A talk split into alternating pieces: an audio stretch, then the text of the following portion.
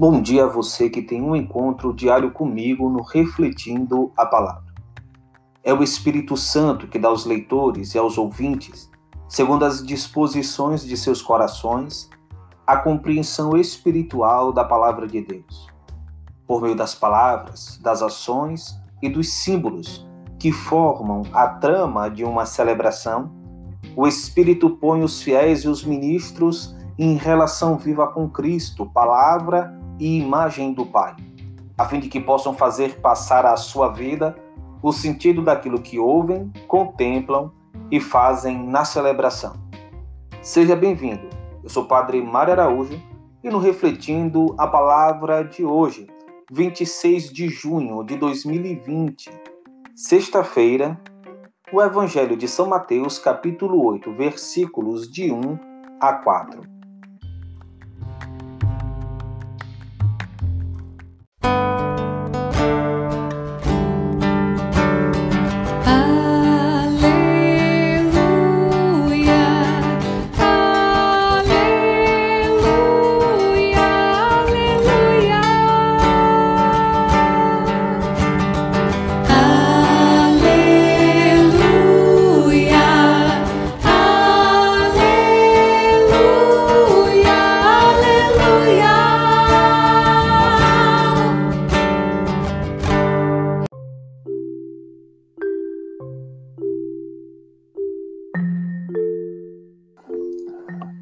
O Senhor esteja convosco, Ele está no meio de nós. Proclamação do Evangelho de Jesus Cristo, segundo Mateus. Glória a vós, Senhor. Tendo Jesus descido do monte, numerosas multidões o seguiam.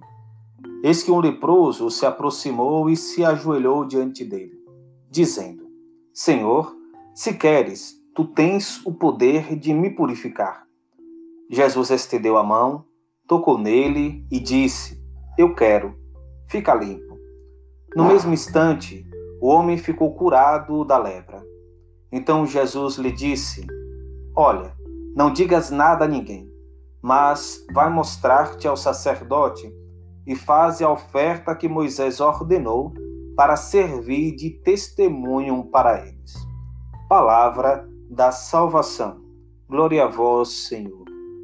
Que as palavras do Santo Evangelho perdoem os nossos pecados e nos conduza à vida eterna. Amém.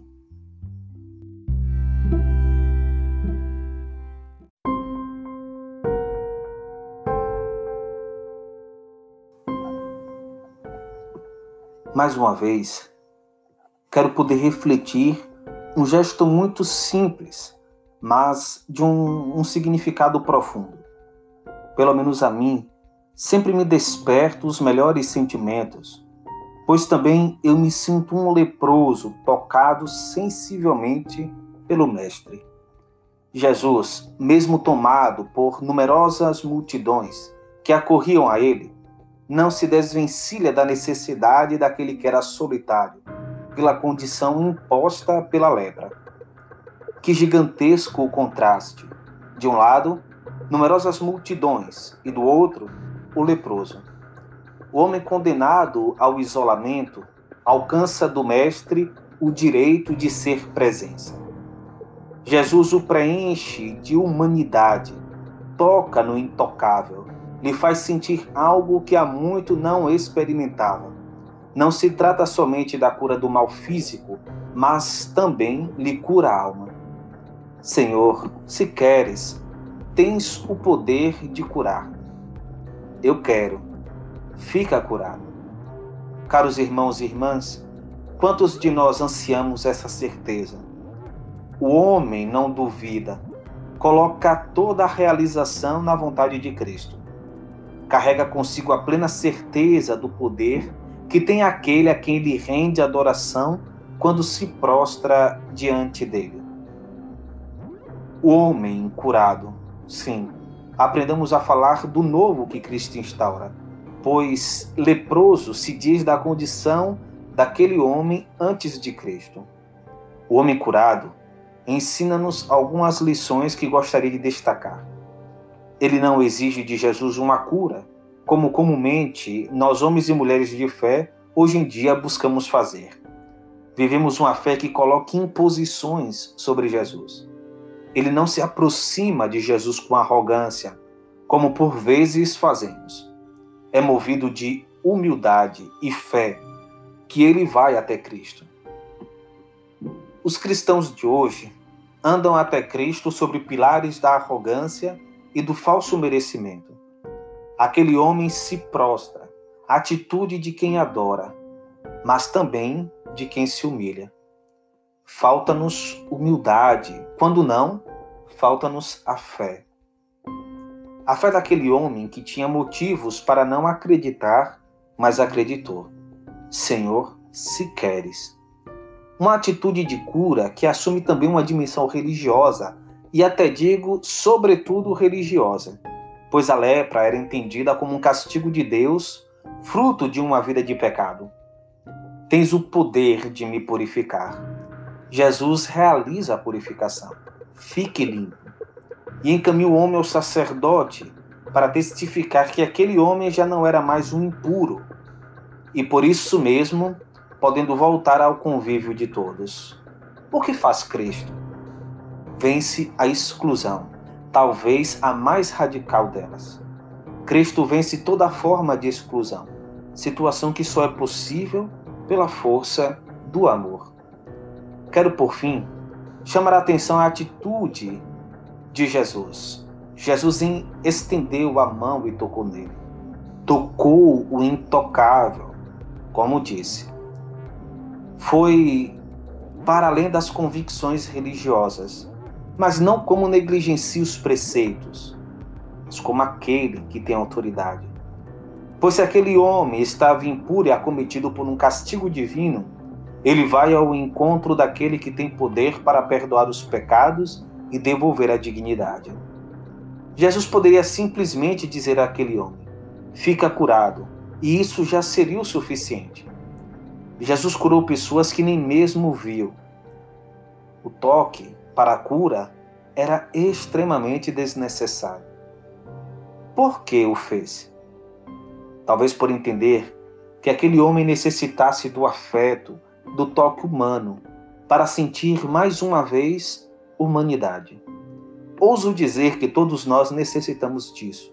Uma atitude de Jesus que nos faça recordar a humanidade deixarmos-nos tocar pela humanidade de Cristo para reencontrarmos a nossa própria humanidade. Por fim, reconhecer na humanidade de Cristo a revelação plena de Deus é o convite que nos faz o Papa Bento XVI, a quem recorro para encerrar essa nossa reflexão. Gostaria de falar brevemente sobre o texto evangélico deste dia, um texto do Paulo é tirado o célebre dito: Nemo profeta em pátria, isto é, nenhum profeta é bem aceito pelo seu povo, que o viu crescer. Com efeito, depois de Jesus, com quase 30 anos, ter deixado Nazaré e já há algum tempo pregava e fazia curas noutras partes, regressou uma vez à sua terra e pôs-se a ensinar na sinagoga. Os seus concidadãos ficaram admirados pela sua sabedoria e, conhecendo-o como filho de Maria, o carpinteiro que viveu no meio deles, em vez de o receber com fé, ficaram escandalizados com ele. Este fato é compreensível porque a familiaridade a nível humano torna difícil ir além e abrir-se à dimensão divina eles têm dificuldade de acreditar que este filho de um carpinteiro seja filho de Deus. O próprio Jesus dá como exemplo a experiência dos profetas de Israel, que precisamente na sua pátria tinham sido objeto de desprezo, e identifica-se com eles. Devido a este fechamento espiritual, Jesus não pôde realizar em Nazaré milagre algum. Apenas curou alguns enfermos impondo-lhes as mãos. Com efeito, os milagres de Cristo não são exibição de poder, mas sinais de amor de Deus, que se realiza onde encontra a fé do homem na reciprocidade. Escreve Orígenes. Do mesmo modo, que para os corpos existe uma atração natural da parte de uns para com os outros, como o ferro atrai o ímã, também tal fé exerce uma atração sobre o poder divino.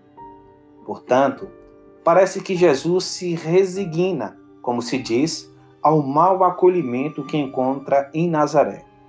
Ao contrário, no final da narração encontramos uma observação que diz precisamente o contrário. Escreve um evangelista que Jesus se admira com a incredulidade deles. A admiração dos cidadãos que se escandalizam corresponde à maravilha de Jesus. Também ele, num certo sentido, se escandaliza. Não obstante, saiba que profeta algum é bem aceito na pátria, todavia o fechamento do coração do seu povo permanece para ele obscuro, impenetrável. Como é possível que não reconheçam a luz da verdade? Porque não se abrem à bondade de Deus, que quis partilhar a nossa humanidade? Com efeito, o homem Jesus de Nazaré é a transparência de Deus. Nele Deus habita plenamente. E quando nós procuramos sempre outros sinais, outros prodígios, não nos apercebemos de que o verdadeiro sinal é Ele, Deus feito carne. É Ele o maior milagre do universo. Todo o amor de Deus contido num coração humano, num rosto de homem. Aquela que compreendeu deveras esta realidade foi a Virgem Maria, bem-aventurada porque acreditou. Maria não se escandalizou com o seu filho a sua admiração por ele é cheia de fé, de amor e de alegria, ao vê-lo tão humano e ao mesmo tempo tão divino. Por conseguinte, aprendamos dela, nossa mãe na fé, a reconhecer na humanidade de Cristo a perfeita revelação de Deus. Louvado seja nosso Senhor Jesus Cristo, para sempre seja louvado. O Senhor esteja convosco ele está no meio de nós. Abençoe-vos o Deus Todo-Poderoso, Pai, Filho e Espírito Santo. Amém.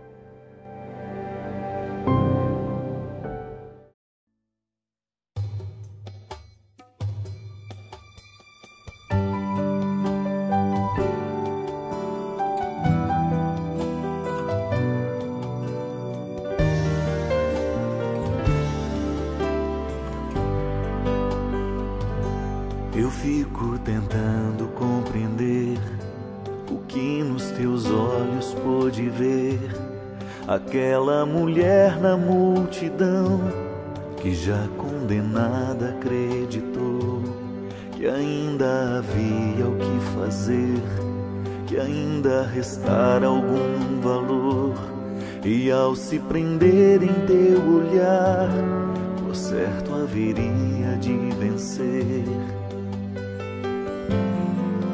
E assim fizeste a vida retornar aos olhos dela.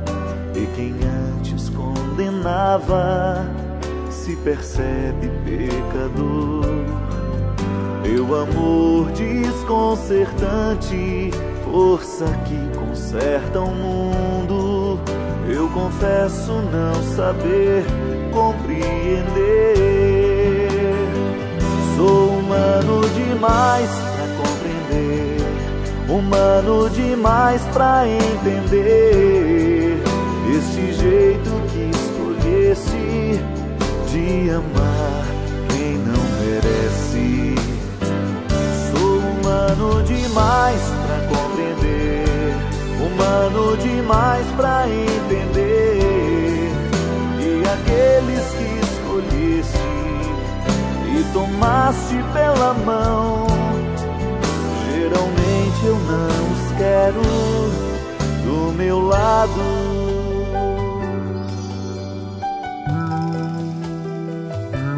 Eu fico surpreso ao ver-te assim, trocando os santos por Zaqueu e tantos doutores por Simão, alguns sacerdotes por Mateus e mesmo na cruz, em meio à dor, um gesto revela quem. Te tornas amigo do ladrão, só pra lhe roubar o coração.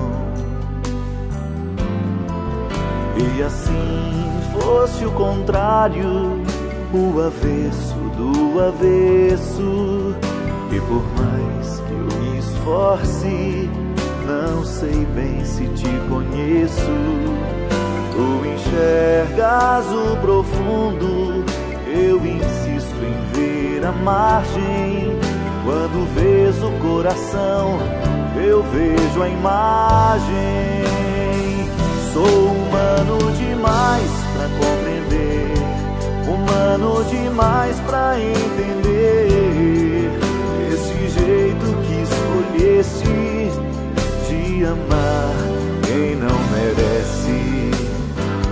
Sou humano demais para compreender, humano demais para entender e aqueles que escolheste e tomaste pela mão. Geralmente eu não os quero do meu lado. Sou humano demais,